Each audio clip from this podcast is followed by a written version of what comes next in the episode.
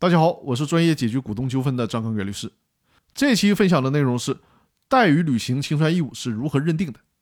公司法司法解释二第十八条的第二款是这么表述的：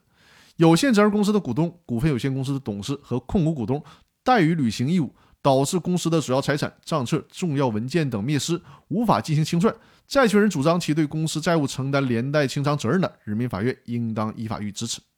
这条里面提到的怠于履行义务。不是指全部的清算义务，比如说启动清算程序、成立清算组进行清算、完成清算、发现公司财产不足清偿债务，应当向人民法院申请宣告破产等，不是指这些全部的义务，而仅仅是指呢没有启动清算程序、成立清算组，或者是在清算组组成之后没有履行清理公司的主要财产以及管理好公司的财产账册、重要文件的义务。所以说呢，公司法司法解释二的第十八条里面，这个怠于是一种消极的不作为的行为。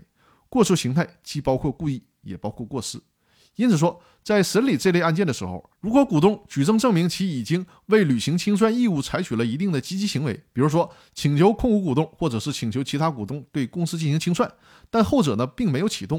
又比如说呢，股东作为清算组成员，请求清算组的其他成员清理公司的主要财产以及管理好公司的账册、重要文件，但是呢，清算组的其他成员没有积极的作为。那么，在这种情况下，做出了积极行动的股东是不能被认定为怠于履行义务的。在审判实践中，在清算开始的阶段，怠于履行义务主要是指没有按照要求启动清算程序、成立清算组；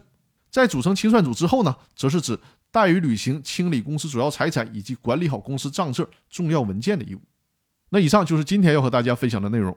如果大家在学习《公司法大爆炸》音频课程的时候有任何疑问，欢迎大家周日晚上的八点来到我的直播间和我进行互动交流。呃，当然，如果有其他公司股权的问题，也都欢迎来到直播间，咱们进行互动的问答。时间是周日的晚上八点。那好了，各位，本周的分享就到这里了。祝大家周末愉快，我们周日直播的时候再见。